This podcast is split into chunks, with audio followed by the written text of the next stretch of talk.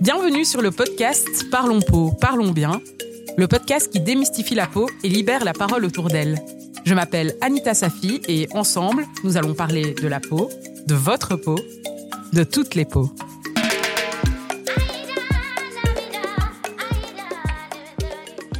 Juliette Smeralda, bonjour. Bonjour. Bonjour. Bonjour. On est super heureuse et super honorée d'avoir l'occasion de vous interviewer. merci. Ça fait plus de dix ans que je vous suis sur les réseaux. Ah oui Ah oui, oh là là, je suis si vieille que ça.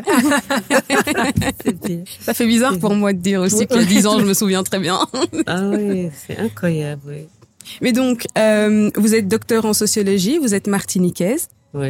Est-ce que vous pourriez aller plus loin dans, dans votre présentation, notamment par rapport à vos engagements? Alors, je viens effectivement de la Martinique, euh, d'une société composite, hein, euh, avec euh, ben, une ascendance, enfin, chez les, les, dans les groupes qui se partagent l'espace, on vit encore au contact des descendants de colons, ce qui ne facilite pas la, la, réalisation de soi, puisque, vous voyez, nos identités sont circonscrites. Et nous sommes censés être des créoles. Et ce que nous refusons avec euh, deux ou trois chercheurs euh, qui travaillent justement à nous définir euh, par rapport à notre africanité. Donc, euh, alors moi, j'ai, si vous voulez, vécu longtemps à Paris où j'ai fait toutes mes études universitaires depuis euh, la première année de... Alors, c'était des études d'administration économique et sociale euh, que j'ai choisi parce que c'était pluridisciplinaire et aussi, pour vous dire la vérité, parce que mon amie euh, africaine qui s'appelait Madeleine Ngokonjok, que j'ai perdu de vue depuis longtemps, euh, voilà, s'orientait dans ça. Donc, je voulais rester avec elle et j'ai choisi cette branche pluridisciplinaire. Et euh, je me suis spécialisée à partir de la maîtrise, aujourd'hui on parle de master, en, en sociologie, puisque depuis dès le, début on fait de la sociologie, mais euh, voilà, c'est des petits modules. Après la socio le, le, la dominante sociologie a été donc beaucoup plus approfondie et j'ai continué sur un DEA aussi donc euh, en sociologie option psychologie sociale. C'est pour ça que j'ai les deux casquettes. Hein? Et j'ai fait donc un doctorat euh, en sociologie, option psychologie sociale, avec euh, une étude analytique des relations, euh, donc des Indo-Antillais, des Afro, enfin des, des groupes euh, qui sont, euh, qui vivent, qui cohabitent euh, sur le sol antillais. Et à partir de là, de ce doctorat, je suis rentrée en Martinique parce que j'ai fait tout ça en France. Je suis rentrée en Martinique et j'ai enseigné à l'université euh, des Antilles de la Guyane. J'ai eu un poste de maître de maîtresse de conférence associée mhm. euh, pendant deux trois ans et je suis euh, donc j'ai continué à l'université en tant que chargée de cours après ces années-là jusqu'en dans les années 80 96 à peu près voilà et j'ai dû rentrer euh, ben, en Europe et parce que voilà, j'avais d'autres obligations. Et j'ai été donc euh, enseignante. J'ai enseigné le français en Allemagne dans une euh, une école de langue qui s'appelle euh, In Lingua Sprachschule. J'ai enseigné ça pendant un certain temps, le temps de finir justement mon doctorat, qui était en train d'être préparé, en préparation. Et ensuite, j'ai enseigné dans une université, euh, ils appellent ça une Fachhochschule en Bavière, euh, où j'ai euh, enseigné les euh, culturelles, interculturelles verstehen. Ça veut dire, euh, en gros, relations interculturelles. Donc j'ai fait ça en allemand euh, avec des publics, des publics de master et qui avaient donc des relations avec les pays voilà, ou, avec lesquels l'Allemagne voulait euh, euh, développer des relations, donc beaucoup la Chine et les États-Unis. Et euh, j'ai fait ça pendant, je sais pas, peut-être trois, trois, quatre ans. Et euh, bon, je, je, voulais exercer mon métier de sociologue autrement, donc euh, j'ai téléphoné à Strasbourg un jour. J'ai dit, écoutez, je suis docteur en sociologie, voilà, je vais enseigner la sociologie. Et je suis tombée sur un doyen de la fac de sociologie à Strasbourg 2, l'université Marc Bloch de Strasbourg 2. Mhm. Et il m'a dit, euh, ben venez, euh, je suis, j'ai sauté dans un train et je suis allée euh, donc à cette université où j'ai et, effectivement été embauchée comme chargée de cours. Ok. Et l'année d'après, j'ai été donc attachée temporaire d'enseignement et de recherche, ce qui vous donne un statut fon- de, de, d'universitaire officiel et euh, qui vous prépare à entrer dans un poste de maître de conférence. Donc, euh, pendant ce temps, il fallait publier. J'ai été, euh, j'ai participé, euh, été membre du laboratoire euh, culture et société en Europe. J'ai essayé de d'intégrer les problématiques de nos pays. hein, Ouais. de, Mhm. Donc euh, c'est là que j'ai écrit ce livre à ce moment-là, mais pas dans ce labo. J'ai pas euh, reçu de financement. hein. Permettez-moi, donc c'est le livre Peau noire, cheveux crépus, c'est hein Ouais. L'histoire d'une aliénation. l'histoire Ouais. d'une aliénation. C'est lorsque j'ai été, je, l'écrivais déjà parce que à côté de tout ce que j'avais fait, j'ai fait aussi euh, master. Je suis allée jusqu'en master d'espagnol et j'avais pris euh, option Amérique latine parce que je voulais, euh, voilà, me rapprocher un peu de de de de la Caraïbe, comprendre comprendre ces réalités-là, puisque c'était pour nous Amérique du Sud qui était devenue Amérique latine, un peu comme là on nous dit qu'on est des créoles, alors que on a une euh, effectivement une ascendance euh, fondamentalement africaine dans Ouais. nos façons d'être. Donc euh, euh, je voulais travailler contre cette idée qu'on était en fait des Européens et que ces espaces-là appartenaient à l'Europe en fait. Oui. Et en disant Amérique du Sud, je dis autre chose que quand je dis Amérique latine. Mhm. Parce que les Européens se sont accaparés cet espace. Et donc j'avais fait ça. Et puis après, j'ai voulu aussi approfondir mes connaissances en psycho. Donc j'ai fait avec le CNED, euh, Centre national euh, par euh, par euh, d'études euh, par euh, correspondance. J'ai fait une sorte de doc de psychologie. Donc pendant toutes ces années-là, quand j'ai été en psychologie, en doc, euh, il fallait choisir, il fallait écrire un mémoire. Et moi, j'avais décidé que chaque fois qu'en université, on me demanderait de travailler sur euh, ben, un dossier, etc., je choisirais de travailler sur nous, mon Ouais. peuple. Oui. Et donc, euh, j'ai cherché un sujet qui pouvait, euh, voilà, entrer un peu dans dans le domaine de la psychologie. Et la question qui m'était venue, c'est pourquoi les femmes se défrisent les cheveux? Oui. Mais ça n'est pas une situation euh, euh, individuelle, c'est pas un, euh, une une. Ce qui m'avait frappé, c'était que c'était collectif, que c'était tout un peuple, et Tout que même même dans euh, chez les les occidentaux ou les méditerranéens qui ont les cheveux un peu frisés, ben il y avait cette pratique-là de refus du cheveu crépus. Et donc mon travail euh, a d'abord consisté à essayer de comprendre pourquoi ce refus-là, à quoi correspondait cette euh, cette pratique euh, vraiment systématique de d'effacement du cheveu crépus. Oui. Et je le faisais dans l'esprit de de comprendre euh, parce que je m'intéressais déjà au travail sur la domination Mhm. parce que moi je viens d'un pays où j'ai vu la domination. Toute petite fille, euh, je voyais les blancs commander les noirs et les indiens. Je voyais les indiens et les noirs euh, euh, presque à plat ventre devant ces gens-là. Je, mon, mon, mon corps, ma tête de petite fille sentait que ça n'allait pas. Donc très tôt, quand j'ai pris des décisions de chercheur, je travaillais sur la domination. Parce Essayez que déjà de comprendre en fait ce que vous avez vécu. C'est pas juste une histoire qu'on vous a racontée finalement. Le- non, non seulement je l'ai vécu, mais c'est aussi euh, bah, des races différentes euh, Oui. qui étaient là jetées dans un une espèce de creuset euh, qui était vraiment de torture et, et de gens qui gagnaient à peine de quoi euh, survivre et avec des maîtres qui qui occupaient des espaces incroyables et qui jouaient au noble et, et qui étaient les derniers des scélérats. Moi, c'était euh, des choses que je que je j'ai j'ai essayé de enfin que, que j'ai gardé en moi. Je ne savais pas qu'elles étaient en moi. Mhm. C'est l'importance du vécu. Et quand j'ai eu à choisir donc une problématique de chercheur, eh bien, c'était la domination. Mais euh, aller dans la question du défrisage, comprendre pourquoi un peuple, c'est c'est commencer tout doucement à mettre un pied dans ce paradigme qui est euh, Oui.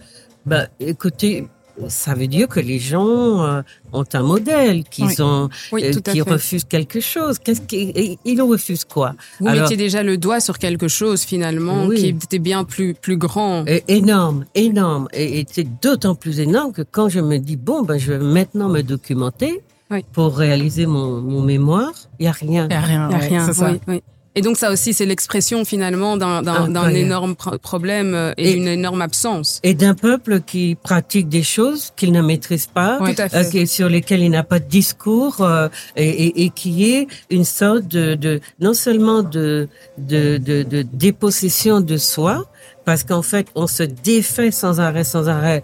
Après, j'ai étudié aussi en même temps la, la question du décapage de la peau, et je me dis, mais comment se peut-il que euh, tout un peuple ait ces pratiques-là? Il y a quelque chose à analyser. Tout le monde fait la même chose. On ne sait pas pourquoi on le fait, mais on le fait. On le fait Voilà, et puis on est comme des mécaniques. Ouais, ça, euh, on Tout est à fait. et, et puis on Et est on- dans la pratique de se défaire sans arrêt de soi. Tout à fait. Sans même, sans, sans même finalement se reposer la question de là où on vient finalement, quelle est y a pas- l'origine et quelle ça. est la nature finalement, parce qu'on oublie que avant, avant le défrisage, il y avait, il y avait autre chose Oui. finalement. Parce Et qu'on ne, puis c'est pas luxe. qu'on l'oublie, on ne le sait pas. Non, on ne sait pas. On, sait est pas, c'est pas ignorant. tout à On fait. est, on est ignorant. Et puis c'est un luxe de se poser ce genre de questions Oui, quand on vient d'une société de plantation. tout à fait. Où, où la France, qui a ces pratiques de refus systématique que ces populations euh, qu'elle domine euh, se connaissent, pour mieux asseoir sa politique d'assimilation et d'écrasement, littéralement d'extermination euh, phy- physique, morale, de gens qu'il faut métisser, métisser Oui. pour faire disparaître la trace de l'Afrique, parce que fait. la France a un problème avec l'Afrique qui est surpuissant et il faudra qu'un jour elle nous dise Quel euh, est ce quel est problème ce problème. Parce que jusqu'à maintenant là on le voit euh, très clairement avec ce qui se passe dans l'actualité africaine. Et donc les gens n'ont pas de discours sur ce qu'ils font. Oui. ils font. Ce sont des mécaniques.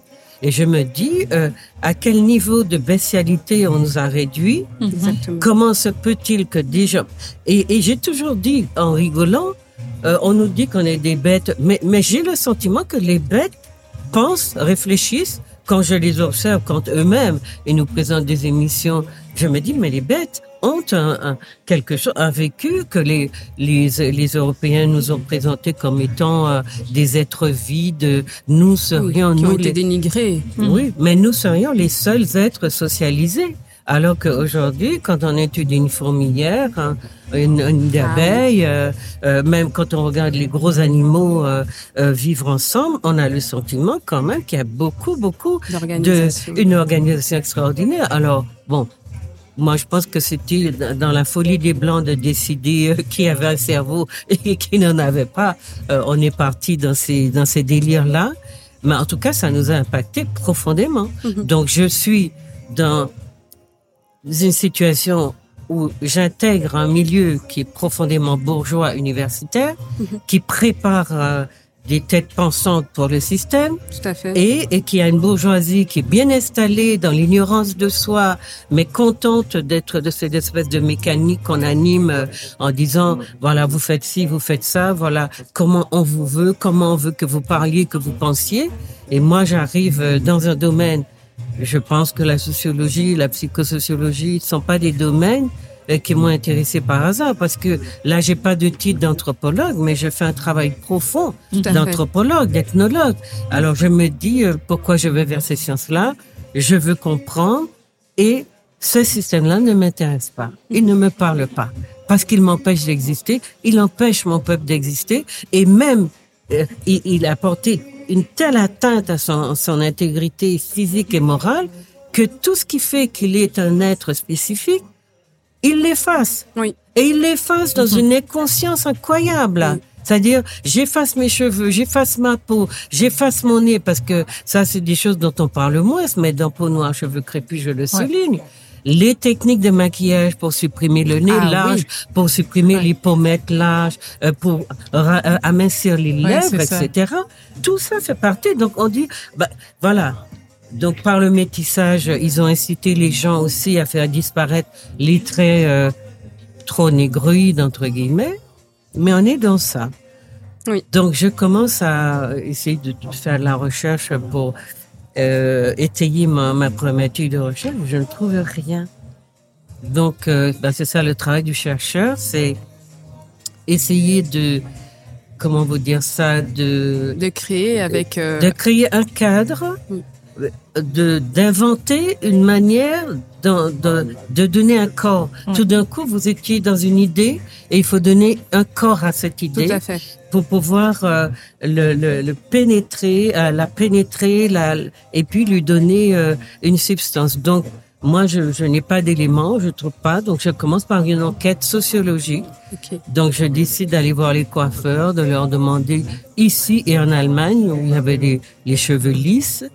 Et euh, je commence par euh, voilà demander quels sont les problèmes que les gens rencontrent, pourquoi ils se défrisent, qu'est-ce qu'on utilise. Euh, Je prends toutes les les toutes les, tous les composants des produits, j'explique euh, et puis petit à petit j'entre dans ben qu'est-ce que c'est qu'un cheveu euh, crépus euh, que c'est voilà il y a- des, des, des le bœuf à bas définir d'abord euh, le contexte les Oui. gens qui font ça l'histoire et puis euh, essayer petit à petit d'entrer dans dans une problématique vraiment de la domination Mhm. et je parle avec une euh, la responsable du salon de de des, des professionnels de la coiffure en Martinique je crois qu'elle s'appelle Jean-Baptiste et elle me dit qu'elle est allée à un, un- un congrès, ou je ne sais plus, une rencontre à Atlanta, aux États-Unis,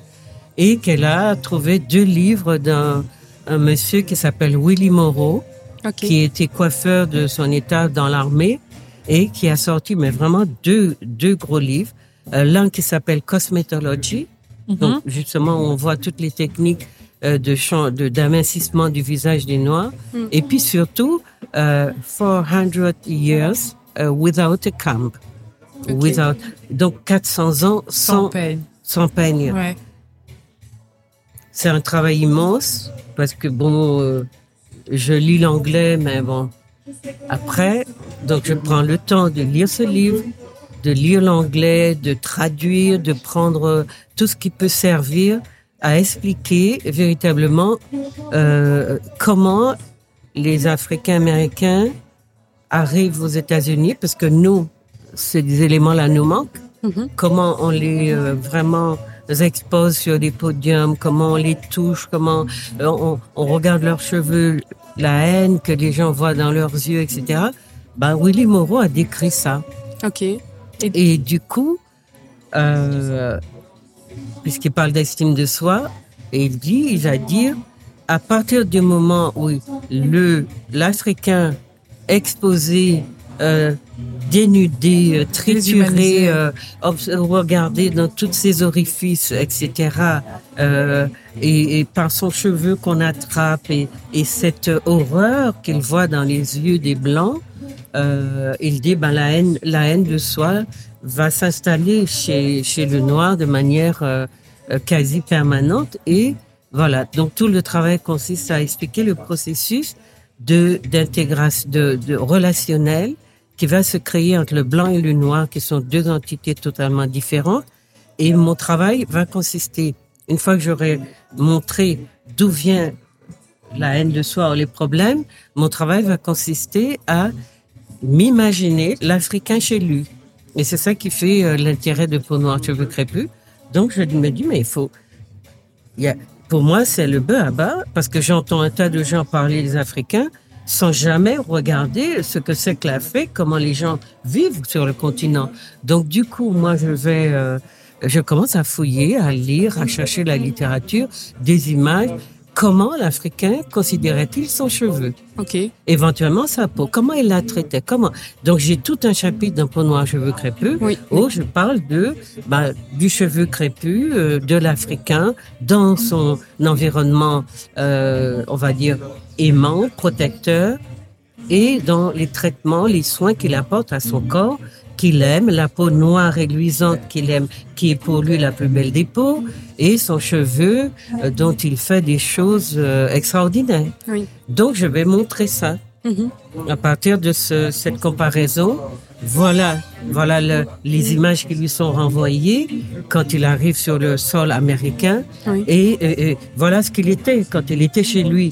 Donc, la rupture, la, la, la casse que ça va causer dans l'individu.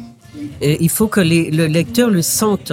Et il faut surtout qu'on a, parce que tout mon travail de recherche, et je tiens à le, pré- le préciser, a toujours refusé de rendre responsable le noir de ce qui lui arrive. C'était Je ma veux- question. je veux que les gens comprennent que c'est un processus, que c'est une création, une construction des Blancs qui ont amené les Noirs à se détester. Et je ne reviendrai jamais là-dessus. Et c'est ça. Et si vous me permettez, c'est très important de le préciser parce qu'en fait, il y a un certain discours qui tend à, à affirmer qu'en Mhm. fait, ils, ils ont commencé, que les, les Noirs euh, ont commencé à défriser leurs cheveux pour ressembler aux blancs et qu'il y a eu donc en fait une envie de ressembler, mais qui, qui serait née de nulle part et qui ça, serait naturelle. Mais ça. ça, ça de, de- la- la- une telle affirmation Mhm. implique aussi de dire que naturellement, Mhm. l'être noir Mhm. aurait eu envie de ressembler au blanc. Donc naturellement, le blanc est est un exemple, Est un modèle, un. Et donc c'est quand même aussi très grave comme affirmation. Et puis c'est une interprétation de l'histoire qui est ridicule. Les Noirs sont là des millions d'années avant les Blancs. Tout Ils n'ont pas eu besoin. Donc, ça n'a pas de sens. pas eu Ça n'a pas de sens. Et puis euh, c'est refusé aussi parce que justement, quand on est chercheur chez les Blancs et qu'on accepte leurs conditions, il y a une manière de dire l'histoire Oui, que tous mes collègues, tous mes collègues appliquent. Et, Oui. et en sociologie, on parle. Et moi, je, je non seulement euh, c'est fausser l'histoire que de venir dire de euh, l'histoire de manière à ce que les blancs ne se sentent pas coupables. oui, C'est une manière vraiment euh, de, de ce- cette, cette façon qu'ils ont de détruire et de refuser d'assumer leurs responsabilités, pour moi, ça me dépasse. Oui. Je ne comprends pas. Euh, Vous avez détruit des peuples, vous continuez. Les Noirs sont pratiquement les seuls qui résistent encore aux Blancs. Oui. Tous les autres ont, ont, ont disparu, euh, qui, ceux qu'ils ont rencontrés sur oui, leur chemin. Oui, oui. Donc, donc il y a une manière de raconter, et c'est pour cela que ça m'intéressait pas non plus d'être chercheur dans ce système-là de cette façon-là. C'est qu'il y a une façon, on vous impose une façon de dire l'histoire qui dé- qui enlève la culpabilité du blanc. Et qui déshumanise aussi. non, mais elle est profonde, elle, est, Oui. elle a tous les défauts. Oui, oui. Mais parce que qui déshumanise nos chercheurs qui sont là à n'être que des relais de mensonges historiques et énormes. qui nie à, à- à l'homme noir, l'homme et la femme noire, qui leur nie en fait aussi cette euh, cette euh, caractéristique psychologique, le fait de, de qui, qui leur nie le droit d'avoir des séquelles aussi. Exactement. Voilà. Et en fait, on, on, on- on veut faire croire que euh, des décisions ont été prises sans être le fruit d'un processus destructeur, Voilà. d'un processus d'annihilissement de leur de, de leur humanité finalement. Voilà. Et puis, ils vous font croire que ce sont des nègres qui ont vendu des nègres, donc eux, Ah oui, ils oui. sont blancs comme neige, ils n'ont pas de responsabilité. Bien Donc, entendu. la, la question, elle est importante parce que, euh, du coup, euh, mon travail qui commence à mettre des noms et des responsabilités sur ce qui se passe, eh bien, ça, ça ne plaît pas forcément. Tout à fait. Mais le livre va sortir pendant mon séjour euh, d'universitaire à Strasbourg, où j'ai vraiment beaucoup, beaucoup appris. J'ai enseigné toutes les sociologies, j'ai lu beaucoup, j'ai euh, enseigné à la formation continue, j'avais le rôle, le, le, le poste de, d'enseignement de l'histoire, euh, de la sociologie, j'ai eu... euh, euh, j'ai été dans les labos, j'a- j'avais une activité d'intellect, de, d'universitaire très, très, très, très dense. Et euh, le livre va sortir la deuxième année de, de lors de ma deuxième année de présence à l'université. Oui. Et il y a dans la librairie de la, ça s'appelait d'ailleurs librairie des de l'université, juste en face. Il fallait traverser la rue et Mhm. il y a un collègue qui vient me dire, waouh, ton livre, tu as sorti un livre, etc. Et je dis, ah bon, j'étais pas au courant. Le livre sort. On envoie une quantité énorme sur euh, donc à l'université, à la librairie de l'université de Strasbourg où je travaille et euh, donc je je traverse la rue, je veux aller voir et je vois effectivement une montagne de livres, Ok. peau noire, cheveux crépus. Les collègues sont fascinés parce que c'est quoi ce truc, ce livre qui est d'abord noir. et, et puis, euh, oui, c'est un, un gros travail de sociologie, un, un gros travail scientifique. Donc les gens sont fascinés, ils m'interrogent, on m'invite à des colloques, etc. Mais, mais, je propose euh, mes, mes, mes, mes textes, mes articles, et ça ne passe pas. Parce que à Paris, on m'a refusé, à Strasbourg, on m'a refusé. J'avais des gros colloques. Il y a eu de gros ouvrages collectifs où- dans lesquels je pouvais, moi, en tant que chercheur du, euh, dépendant d'un labo du CNRS, je pouvais publier. Oui. Tous mes articles ont été refusés parce que, justement, j'avais cette manière d'accuser les Blancs d'être responsables de, ce, de ces problématiques. De Et ça, ces, ce n'est pas entendable, en fait. non, mais je, je veux vous dire que quand les gens restent dans les universités françaises, Oui. il faut que vous sachiez comment ils se déculottent. Il faut que vous sachiez quel type de compromis ils font. Oui. Et la façon que de, de dépouiller notre histoire, de la, de la, de la, mais vraiment déplumer même en, en, en la racontant à la façon des blancs dominants. Oui. Moi, je vous assure que c'est une, une imposture à laquelle nos intellectuels se, se livrent parce qu'ils veulent faire carrière. Ça les rend fous. Et pour Oui. faire carrière dans l'université française, on vous dit d'abord, si on vous prend en tant que noir, c'est un poste qu'on enlève à un blanc. Donc, c'est vraiment une faveur qu'on vous fait. Mais en fait, la France euh, euh, soigne ses relations internationales ou, ou soi-disant sa conception de la diversité. Mais on vous fait comprendre que vous devez. Et moi, quand on est venu me proposer, parce que j'ai refusé tous ces compromis-là, donc euh, on voulait quand même me garder parce que tous les étudiants étaient après moi tout le temps. J'a- J'avais une, une sorte de, j'étais la seule femme noire. Ouais, c'est ce que Euh, j'allais dire. Vous étiez une femme en plus aussi. J'étais une femme et puis je tenais tête. Je, Ouais. Et puis j'avais un travail. J'ai toujours eu une rigueur scientifique euh, que les gens ont reconnue. Et ils ont utilisé mes articles sans que je n'ai jamais bénéficié de l'argent qu'ils recevaient pour ça au labo. Mais il n'empêche donc que euh, on me propose un poste de postdoc en me disant voilà, euh, on vous propose deux, deux, thèmes de recherche euh, l'obésité, parce qu'on est dans les relations franco-allemandes, l'obésité chez les petites, les petits Européens, ou les relations euh, de gens, hommes, femmes, euh, avec un collègue qui s'occupait de ça. J'ai dit, mais écoutez, écoutez, moi, je vous ai dit que j'ai euh, toute ma bibliothèque est déjà organisée pour continuer à travailler sur ces problématiques-là. Moi, j'ai déjà un thème de recherche. Je veux travailler sur mon peuple et sur les problèmes. Donc, il connaissait Peau Noire, il connaissait tout ça, mais il, il voulait me donner. pas, il voulait vous Non, rediriger, il- en fait. il voulait me donner une autre chance Oui. d'être, parce qu'il voulait que je devienne maître de conférence. J'ai eu les deux doyens qui se sont battus pour ça, qui me disaient, Juliette, ça fait cinq, six ans que tu es là, tu mérites un poste de maître de conf, etc. Et moi, je regardais à quelles conditions on Oui. m'offrait ça. Parce qu'en fait, ils reconnaissaient votre, vos, vos compétences Mais de écoutez, sociologue, mais mais, absolument. le créneau qu'ils non, vous donner, non, quoi. mais c'est ce que font les blancs. Tous les noirs qui ont un- un- une compétence du génie ou de l'importance, ils les récupèrent pour leur propre Ouais, système.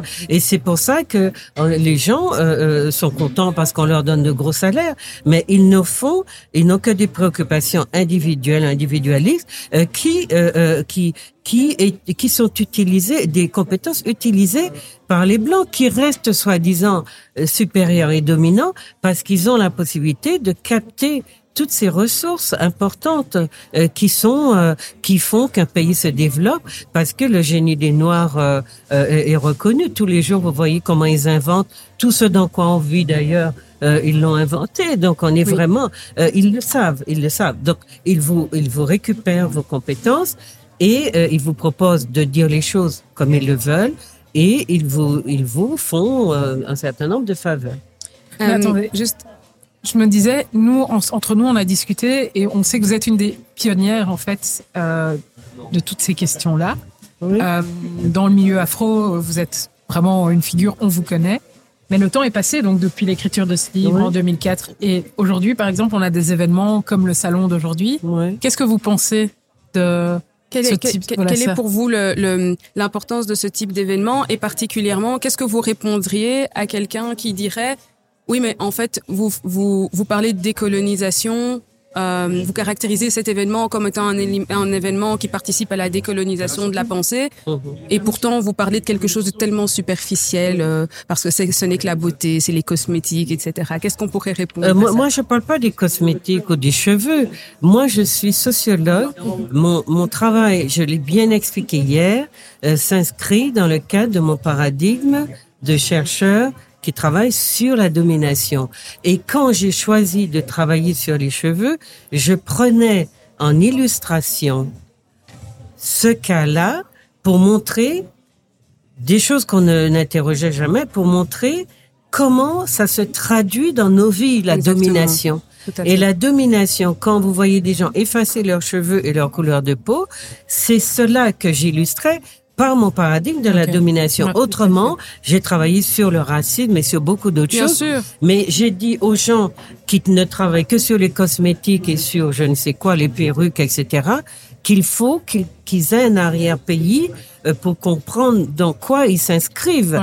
Parce que on peut faire un salon comme ça où on parle du cheveu crépus et où on vend un tas de perruques. Et, et, ça, c'est. Il faut savoir, c'est l'expression de quoi finalement. C'est l'expression de quoi, et, et, moi, je suis utilisée comment dans ça? Tout à fait. Donc, je veux absolument éviter euh, les. Je suis là en tant que sociologue, éviter les confusions, parce que nos nos gens ont dans l'idée qu'on peut euh, laisser tout le monde libre et faire tout et n'importe quoi, tout et son contraire. La question c'est si nous avons la prétention de, pro, de promouvoir le corps noir dans son esthétique, dans sa beauté, dans son cheveu, et que nous promouvons en même temps des perruques et des produits blanchissants, il faut savoir que nous construisons, nous détruisons ce que nous construisons. Tout à fait. Et que moi, je suis là euh, vraiment un peu gros gens comme devant. Alors, je voulais vous poser une toute dernière question, et parce qu'on me regarde avec des très gros yeux là-bas, mais je voulais quand même vous poser une toute dernière question qui est une question sur l'actualité en Belgique. Il y a une école secondaire en Belgique, à Charleroi, qui a récemment inclus dans son ROI, donc son règlement d'ordre intérieur, une interdiction pour les garçons d'avoir des de porter des rastas ou des tresses. Selon vous, qu'est-ce que très rapidement, qu'est-ce que ça dit de la de la, situation euh, et de la lutte contre le racisme au niveau structurel en Belgique? Oui, euh, comme en France, euh, comme en Martinique, comme en Guadeloupe, où les populations ont les cheveux crépus et où ils sont toujours persécutés pour ces cheveux-là. Il faut que vous sachiez que après demain, euh, à l'Assemblée nationale en France, il y a un député guadeloupéen qui a proposé, euh, qui fait une proposition de loi euh, contre la discrimination, pour lutter contre les discriminations capillaires. C'est le député Serva. Donc euh, voilà, on va, il y a un gros panel euh, de gens qui vont expliquer pourquoi il faut arrêter. J'espère que ce soit une loi qui sera votée, mais il faut que vous compreniez, et c'est ça que nos populations ne comprennent pas, qu'ils sont dans un environnement blanc européanoïde, caucasoïde, euh, qui a des règles et des lois et qui n'a jamais considéré l'individu, le noir, le porteur de différences physiques, comme étant une personne pleine et entière qui peut vivre dans un euh, sur son territoire comme étant euh, avec avec ses, ses caractéristiques propres. Donc on lui impose une façon de se vêtir, de se de présentation de soi, des codes, des étiquettes sociales qui sont complètement celle des Blancs qui force donc les Noirs à entrer dans ces dans ces cadres, alors que quand les Blancs sont chez les Noirs, ils font exactement ce qu'ils veulent. Il y en a même qui vont euh, euh, euh dans les palais présidentiels en, en, savate et justement, vous voyez donc la question des plusieurs points, plusieurs mesures, c'est toujours pourquoi le noir, son corps, son cheveu, etc.